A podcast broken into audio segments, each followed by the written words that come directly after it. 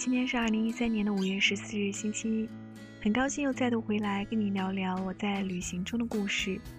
这个长假去了跟云南有一丝之差的地方——越南。其实很多人听说我去越南都感到比较奇怪，因为这似乎是一个没有什么风景可看的地方。其实两年前我也是这么认为的，直到有一天我看到了一张照片，照片的主体是一片沙漠。湛蓝的天空，细腻的沙子，炙热的阳光，还有环形山的阴影。当时我就被这样一个天地辽阔的场景所吸引，而更吸引我的是作者的描述：这是一片位于海水尽头的沙漠。海水尽头的沙漠，这究竟是怎样一个地方呢？我当时就心生好奇。后来查阅得知，这个地方名叫美奈。是越南南部的一个小渔村，于是美奈就成为我越南之行的一个源头。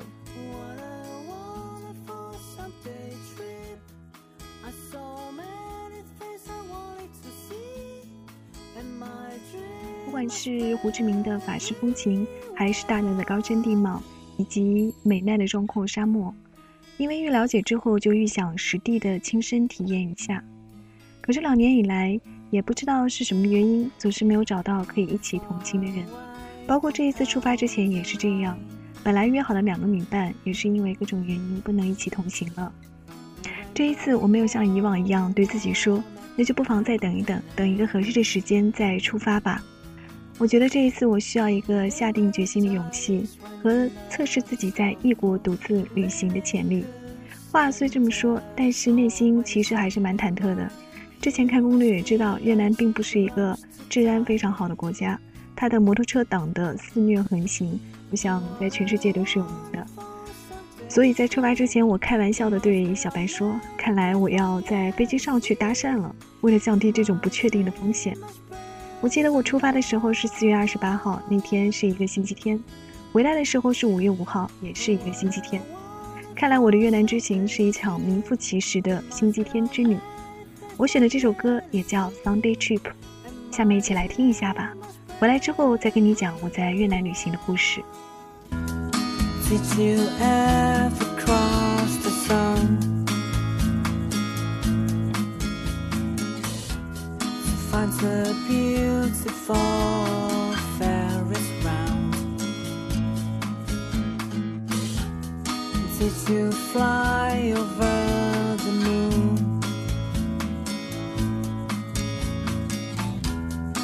Some trees and watered flowers too.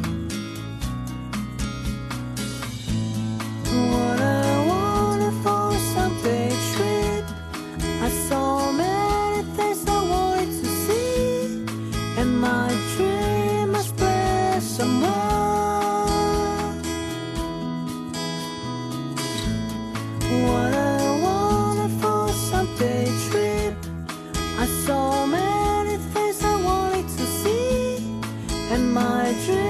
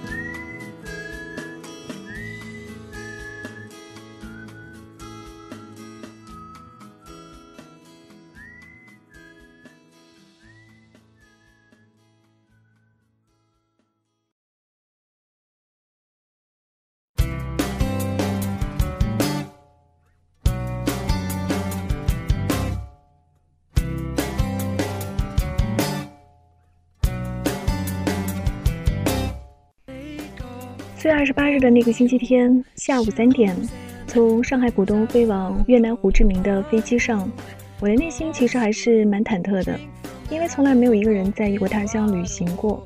其实我也并不是一个非常喜欢一个人旅行的人。一个人的旅行意味着你要对自己高度负责，因为出了事情可能没有其他人替你分担，所以精神上会比较紧张。不管是一个人去买东西、看行李、处理事情。或者甚至是去洗手间，嗯，精神上都不是太放松的一个状态，所以其实我更喜欢很多人的旅行，至少不是一个人。可是没有办法，既然我已经决定去了，那我就随遇而安吧。嗯，这么想着，我还是仔细观察了一下在飞机上的左右隔壁，也确实没有发现可以一起同行的人。下了飞机之后，过了安检，拿了行李，第一件事就是去取款机取一些当地的货币。排在我前面的一个中国女生吸引了我的注意，于是我我问她：“请问，明年卡可以直接取越南盾吗？”她说：“可以啊。”于是我们就这样攀谈起来。聊下来之后才发现，原来她也是一个人到越南旅行，而且更巧的是，跟我的行程几乎完全一致。当然，更令我感到惊奇的是，她在刚下飞机的时候就发现自己的行李因为航空公司的缘故，并没有被运到胡志明机场来。可是他依然气定神闲地在这里取钱，准备去往住处。我当时就跟他说：“如果是我，恐怕早就没有心情去玩下去了。”他轻松地笑一笑，说：“其实我从来没有遇到过这样的事情。”三句五句聊完之后，我们就决定一起同行。走出机场，准备坐公交车，却发现公交车这个时候已经下班了，于是我们只好打的。这个女孩在两分钟之内就找到了一对老外夫妇，跟我们共同打的去往范老五街。在车上我才知道，女孩的名字叫小付。之所以英语这么溜，是因为她就是学英语出身的。我当时就在车上想，我是多么有眼光，捡到了这么一个女伴啊！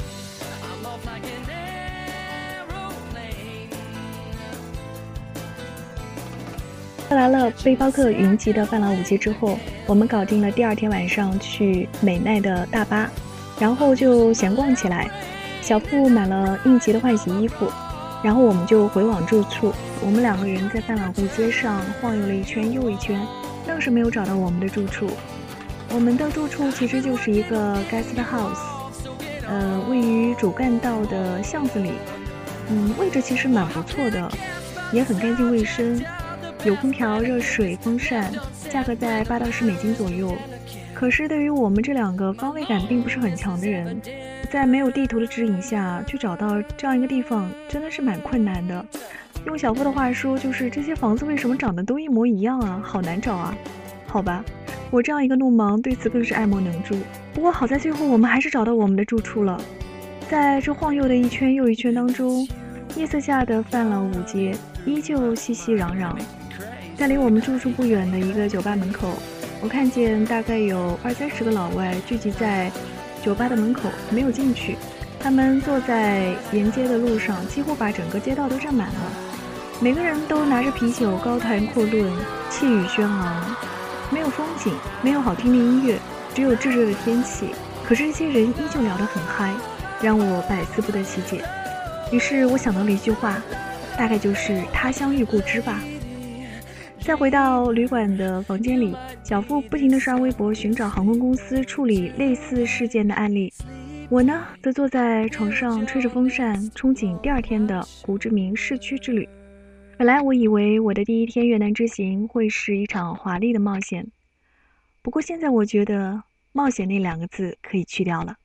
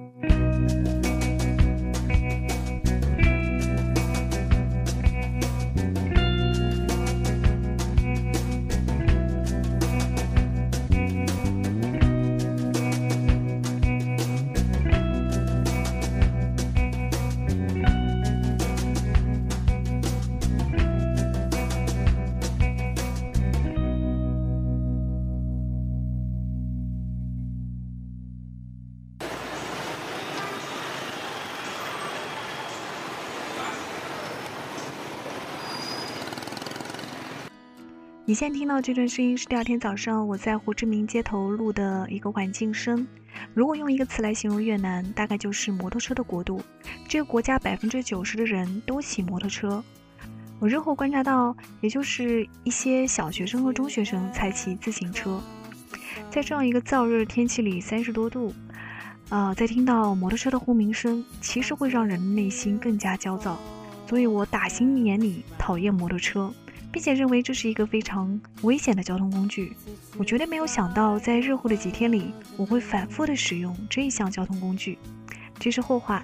下面来说一说胡志明的两个地标性建筑——红教堂和中央邮局。这两个建筑都是在19世纪末由法国设计师设计并建造的，所以有着非常浓郁的法式风情，就是那种颜色绚丽的洋气的感觉。建筑物的外面都是橙红色的砖，这些砖据说也是当年直接从法国运来的，历经百年都没有褪色，而且在阳光下那种炫目的橙红色，确实能够让人的心情一下子变得非常明亮。所以，如果你是一个摄影爱好者，我建议你一定要去红教堂。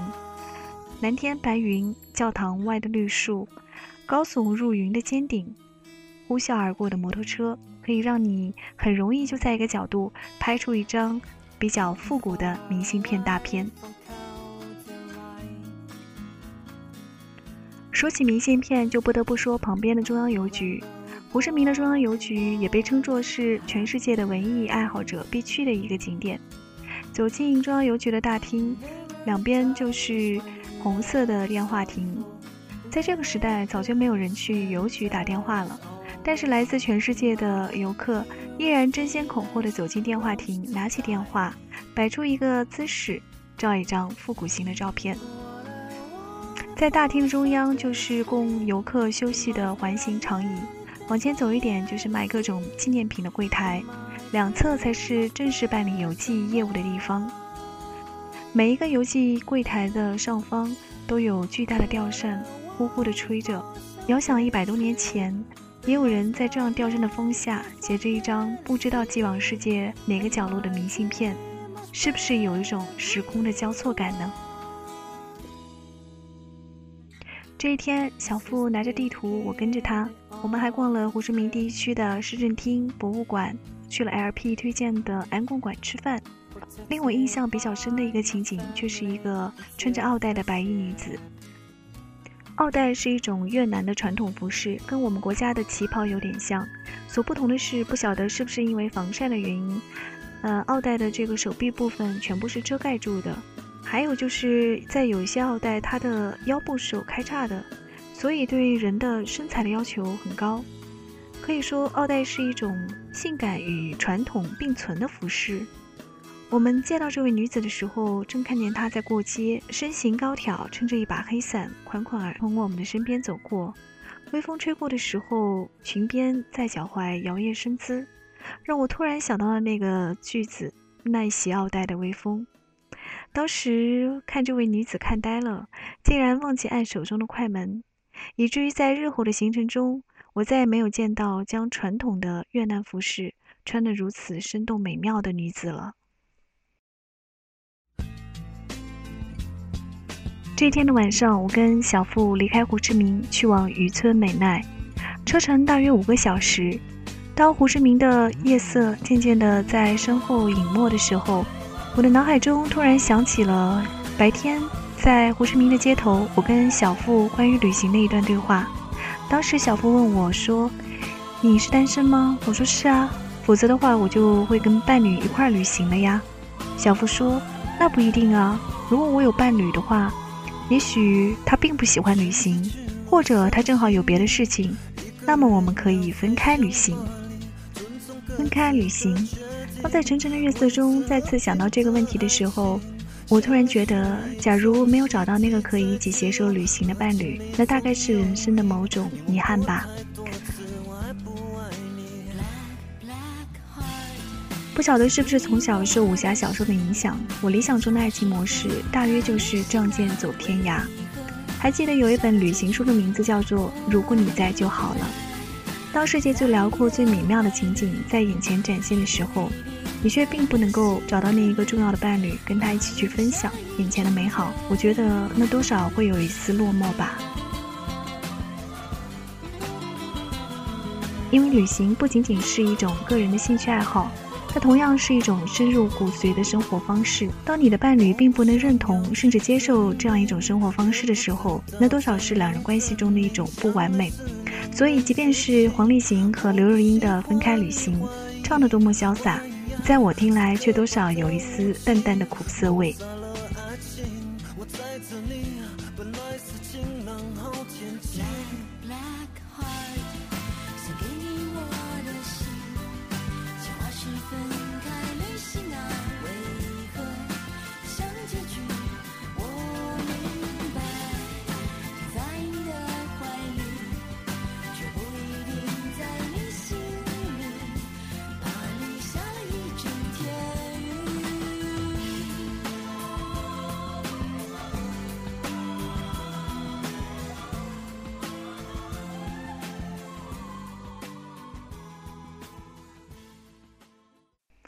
本来想推荐的是分开旅行，现在却觉得最适合的歌是《Moon River》。这是一首我一直以来都非常喜欢的歌曲。我想喜欢它的原因，大致是因为里面所渗透出来的感情观吧。这也是由奥黛丽·赫本所主演的影片《蒂凡尼的早餐》中的一首插曲。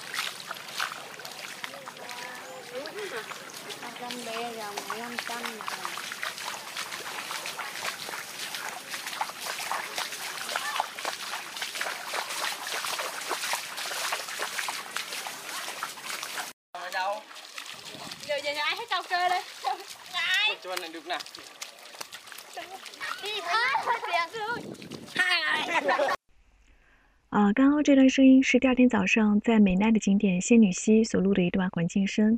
最后听到的那个小孩的叫声是当地的小朋友走在仙女溪里，看见我们这些外国人非常好奇，在跟我们打招呼呢。可能我们去过很多大海，也见过很多沙滩，但是这种由海水汇成的小溪，呃，赤脚走在里面的这种感觉却是不常有的。仙女溪分两个方向，一个方向走到这个尽头就是海水，而另一个方向呢，走到尽头是一个小瀑布。在走到小瀑布的过程中，嗯，溪水的深浅在发生变化，有的地方可以达到齐腰，而且在这个过程中，你还可以看到另一边的红色的峭壁。总之，仙女溪给人的感觉是一种放松的探险。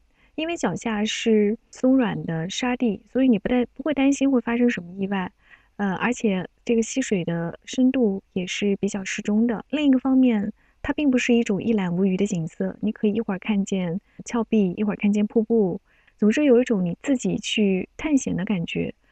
我个人是非常喜欢这种安全的冒险的。仙女溪也是当地人去的比较多的一个景点。呃，大多数游客到了仙女溪之后，都会脱下鞋子，直接赤脚走在溪水中。对于我来说，一开始的时候可能还会在乎这个脚是不是被沙子弄脏了呀，后来就完全不在乎这件事情了，因为你知道会有不断的海水冲刷你的脚，你的脚也会不断的被沙子弄脏，这样一个循环往复的过程，习惯之后也就不太在意脚下的沙子和灰尘了。记得第二天。去沙滩的时候，路过一个小土丘，因为穿的是人字拖，所以我的脚很快就被沙地弄脏了。但是我一点也不在意这个感觉，继续往前走，因为知道反正迟早也会被海水冲刷干净的。我想，可能在乡村就是有这样一种跟土地的天然的亲近感，觉得土地并不是脏的，觉得你跟当地的环境是可以融为一体的。可是这样的感觉到达城市之后，就立刻消失殆尽了。所以，所谓的热爱土地，我想一定是要跟土地紧密相连的吧。到达城市，脱离了土地，我们就再也没有了跟土地的这种亲近感。我觉得美奈的海比我想的要好，你觉得呢？呃，老师说这个海啊，是没有泰国的清，但是我这也不错，大。嗯。啊，给我踩一下。啊，两个。只是一开始走到仙女溪一个方向的尽头，我跟小夫的对话。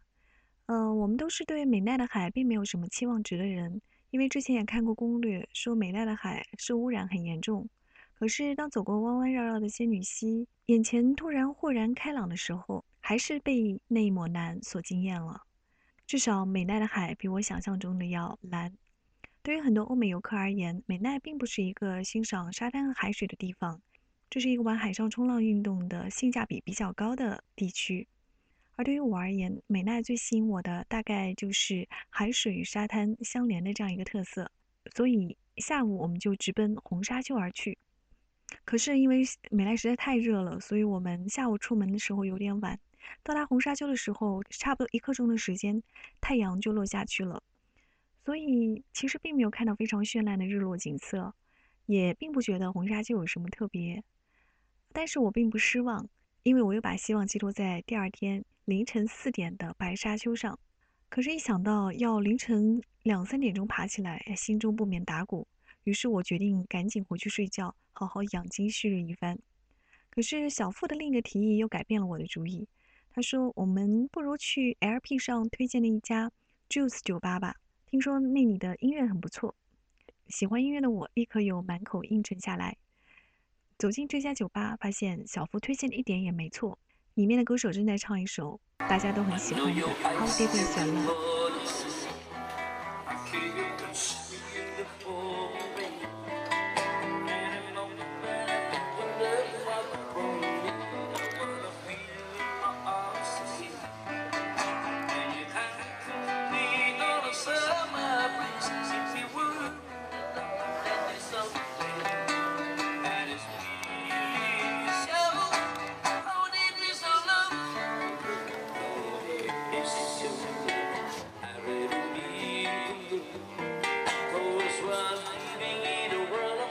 这个歌手呢，来自菲律宾，也是一个比较有意思的歌手。呃，不仅仅在台上唱歌，也很会跟下面的观众做互动。比如他会问你来自哪里呀？来美奈几天呢？对美奈的印象如何啊？遇到中国人，他会唱中国的歌；遇到俄罗斯人呢，他就唱俄罗斯的民歌。在当天，他就唱了一首中文歌曲给在场的中国人。这首歌其实我觉得蛮没有中国特色的，它大约属于那种老外喜欢的中国歌的类型吧。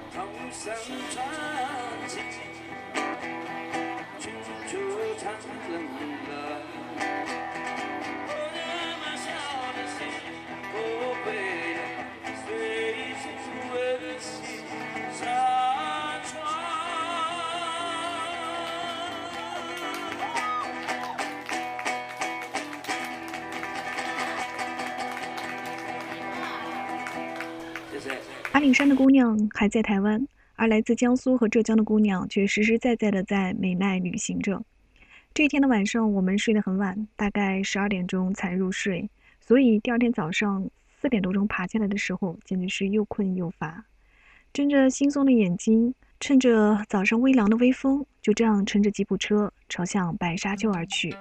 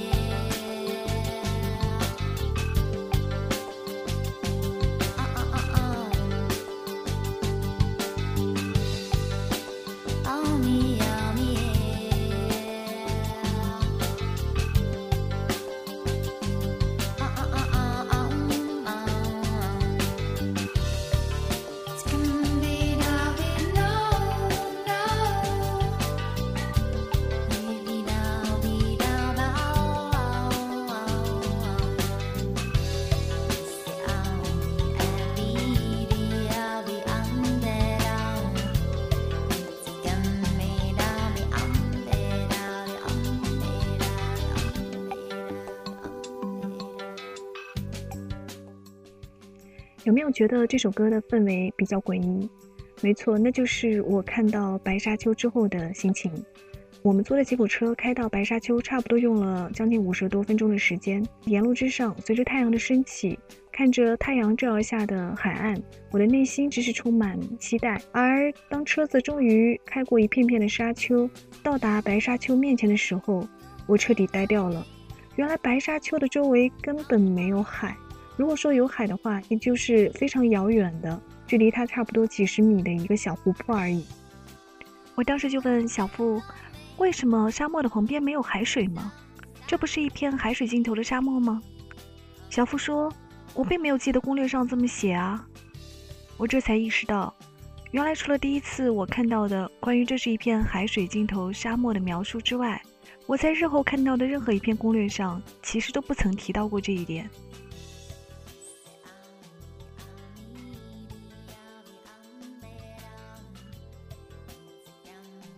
究竟是什么造成了我这样的错觉呢？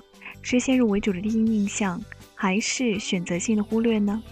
在制定白沙丘攻略的时候，特地安排了早上，就是看到很多人的攻略说早上的白沙丘比较安静，人很少，而日出之后，太阳光照射下的沙漠会有那种比较美丽的沙痕。可是，在我眼前的白沙丘却是熙熙攘攘，早就聚集了很多人，而来来往往的沙滩摩托来回开着，不仅让整个白沙丘被天嘈杂，而且让那美丽的沙痕也完全被破坏掉了。所以当时我的脑海中一片空白，我很想拍出记忆中的白沙丘那种广袤与深远的感觉，可是，在离开了人群聚集区，绕着白沙丘周围的小沙丘走了很久之后，我还是没有找到那个答案。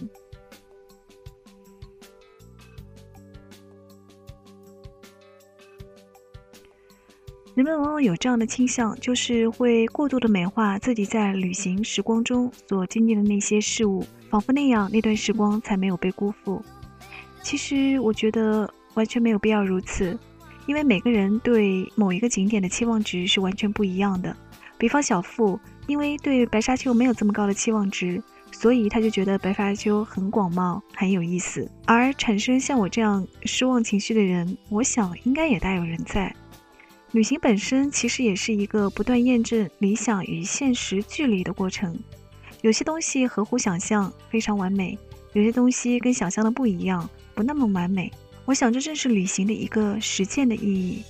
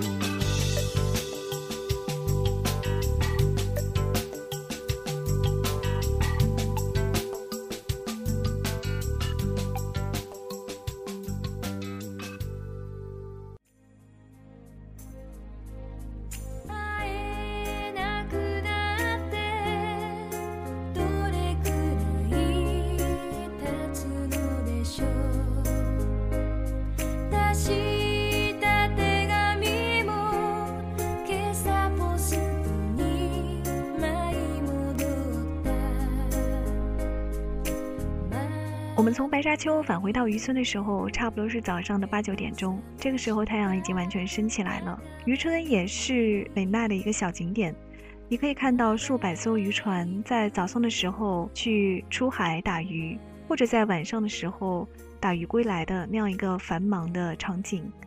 因为视野比较开阔，所以也吸引了很多游人去摄影留念。我们去的时候，渔民们正在把他们刚刚捕捞下的海鲜放在沙滩上叫卖，可是停下来买账的路人并不多。而我跟小付兴致勃勃地看着，立刻成为了大家的众矢之的。几个渔民大妈纷纷拉住小付，拿着计算器跟他砍价格。我呢，则一会儿被叫到这个盆子那边，看看海鲜新鲜不新鲜。那些渔民大妈们恨不得我们把他们盆中的海鲜通通拿去买走。旁边还有一个人呢，则升起了炉子，烧起了水，准备随时给我们加工海鲜。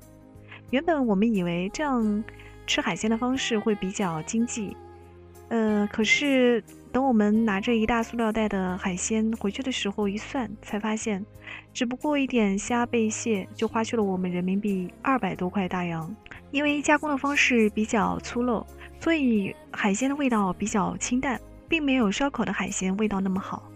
我们直接把海鲜带到了我换住的旅馆 h i j a Resort，这是一个度假村形式的旅馆，但是价格很便宜，只要二十美金。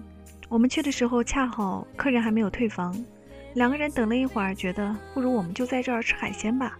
于是，在 h i j a Resort 的院子中，我们问老板要了些鱼露和醋，趁着海风就这样吃起了海鲜。吃完这顿差不多花了一个多小时。而且还因为太撑，没有把海鲜吃完，把其中的海蟹就直接送给了老板。估计老板会觉得这两个中国女孩很有意思吧，一大早跑到他的旅馆来，原来就是来吃海鲜的。坐在那里等客人退房的时候，我发现了一个奇怪的中国人。之所以觉得他奇怪，是因为他跟老板的交流居然完全是用中文。比如他说我要一杯啤酒，他就直接跟老板说我要啤酒。可是老板怎么能听得懂呢？于是老板只好求助性的望望我，希望我能翻译一下。在简单的说明了他的要求之后，我跟这个人攀谈起来，才得知原来他和他的同伴都是小付的老乡，杭州人。他们呢是在五一节前到广西做一单生意，然后呢心想五一放假，不如就到越南来玩一玩吧。两个人从广西的口岸陆路到达了北岳，这两天才刚刚到达美奈。从北岳到南岳，据我所知，路上乘坐交通工具也挺周折的。这两个人是怎么一路解决路上交通和旅馆的问题呢？我这么一问，他们笑了起来。我们一路都是靠打着走势过来的呀，真是太不容易了。看着他们小声嘀咕回去的飞机票该怎么买的时候，我跟小付相视一笑。原来这个世界还真的有人什么攻略都不看，就这样靠手势走遍天涯呢。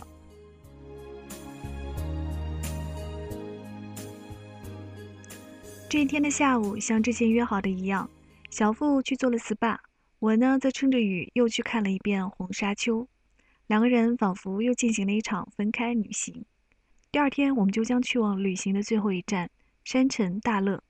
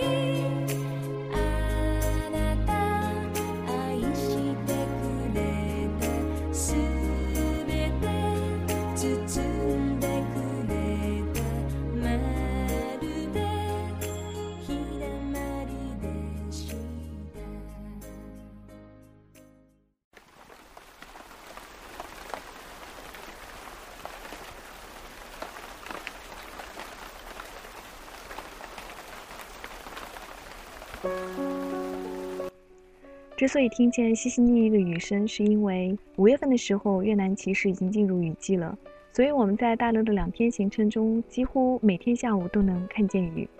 第一天是在雨中走进 Crazy House 那个景点的，第二天则是在狼狈的躲雨中走进一家路边的咖啡店，品尝了著名的滴漏咖啡。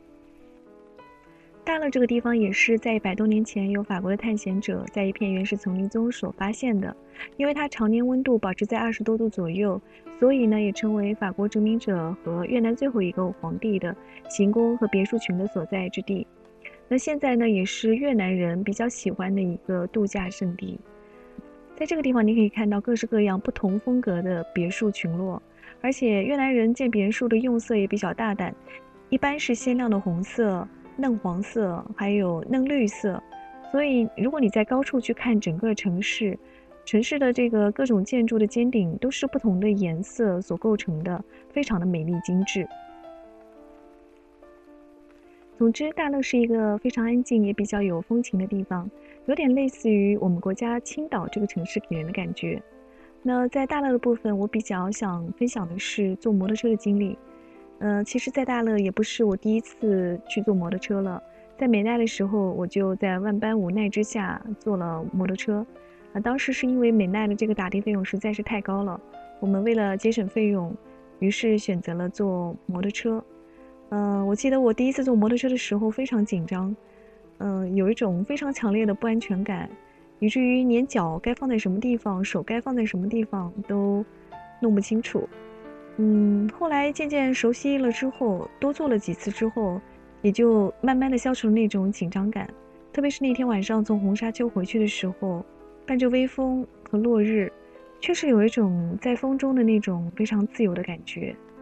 而我们在大乐选择坐摩托车，是因为大乐的这个的士非常少，而摩托车有很多，而且相对来讲坐摩托车的费用也比较低廉。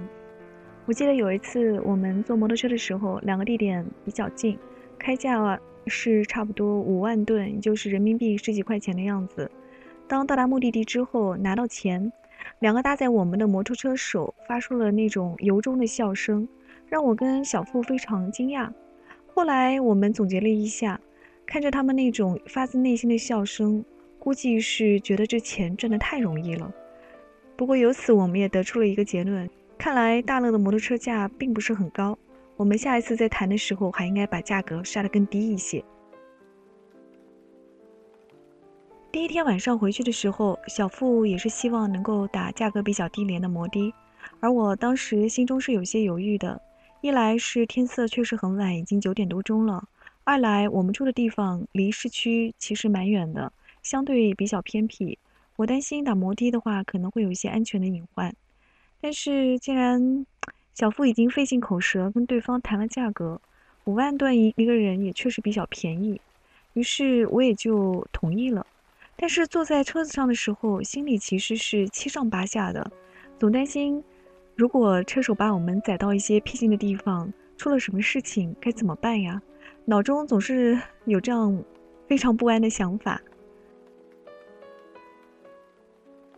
过一个超市的时候，小付提出进去买一些水和牛奶。当时搭载他的那个摩托车手不同意，后来他勉强同意了。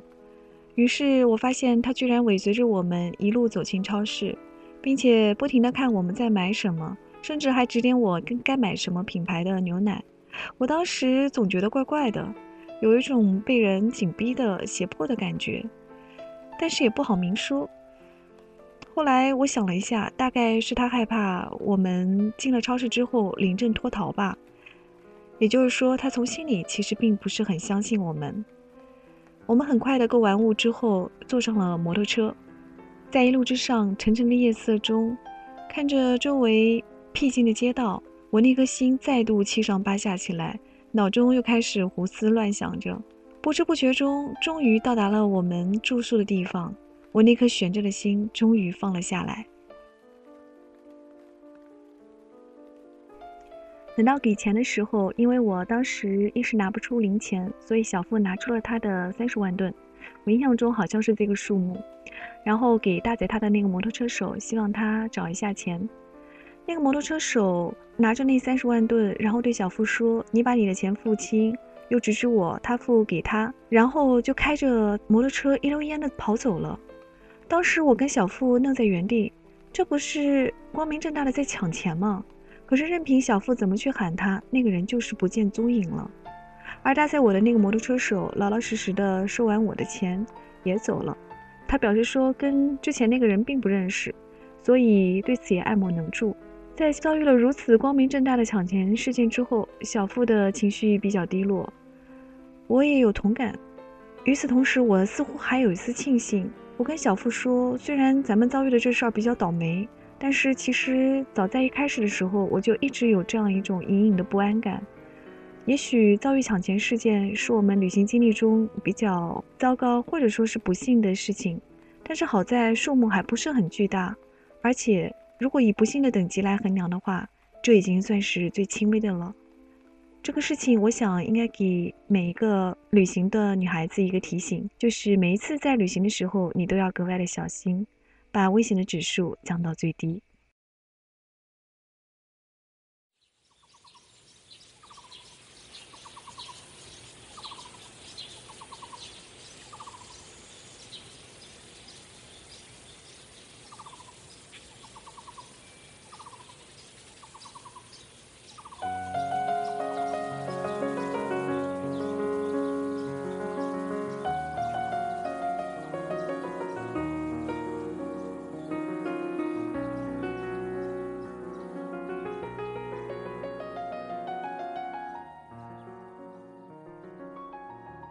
在遭遇了抢钱事件之后，我们对越南人似乎印象更差了，但是这也没有影响到第二天游玩的心情。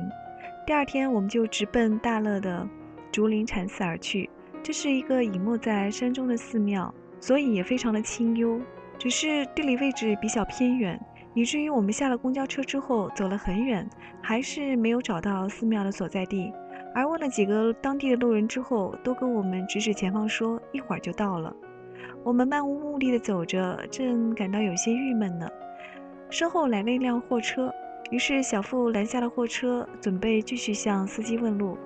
司机师傅指指前方说：“就在不远的地方啊！”而且他表示我们可以上车搭载我们一段。见此情景，我们自然很高兴。我心里还在小声的嘀咕：不会上了车之后问我们要钱吧？等上了车之后，发现司机师傅只是非常热情的跟小付聊着天，问小付来自哪里呀、来越南几天呢？行程如何啊？但其实司机师傅本身的英文也并不是很好，所以交流起来还是有一些困难。但从他的言谈举止中，真的是感到他对我们是很友好的。所以小付也发出了邀请，希望他有机会到中国去游玩。聊着天的一会儿功夫，司机师傅就把我们放到了一个路口，指指前方，示意我们上去之后不一会儿就到了。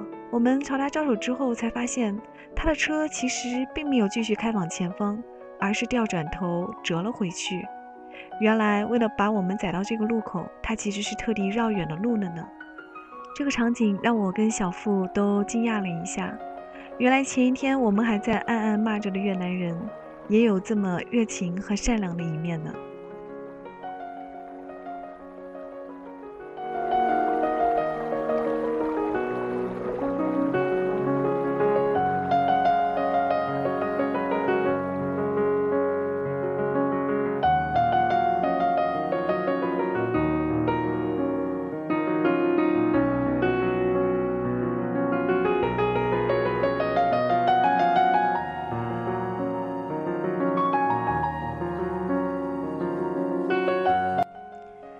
感谢你耐着心思听到现在。其实关于越南的行程部分，差不多已经接近尾声了。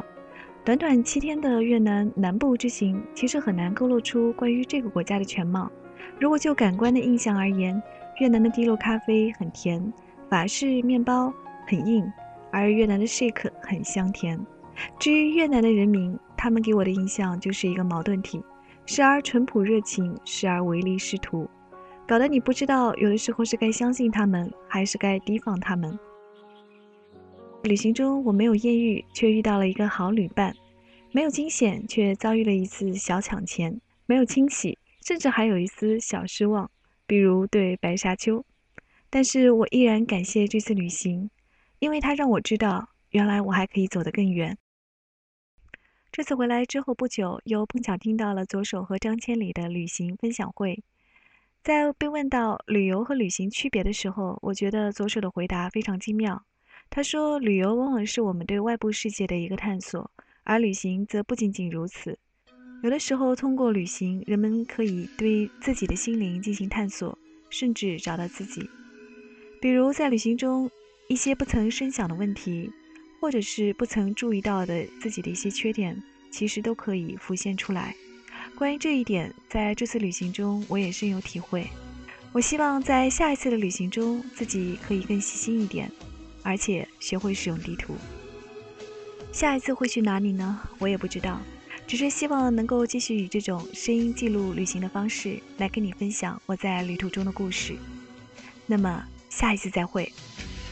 Now it's time to say goodbye. I fly away tonight. I promise I won't let you cry. I miss you. Can it be possible to be away from you? You know, for me, you mean so much. Without you, life is just a never ending emptiness. I miss you. Can it be possible to be away from you? Time, time to say goodbye. I fly away tonight. I'll miss you. I'll miss you. I'll miss you.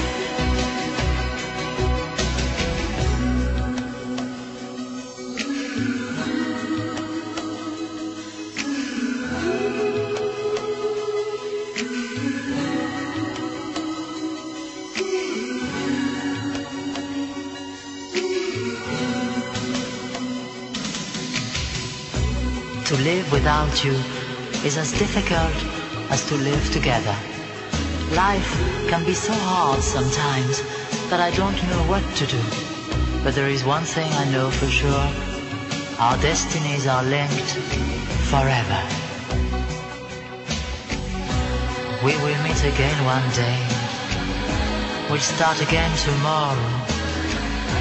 But until then, I know for sure I'll miss you. It will be love again. Nothing will ever change. Time, time to say goodbye. I fly away tonight. I'll miss you. I'll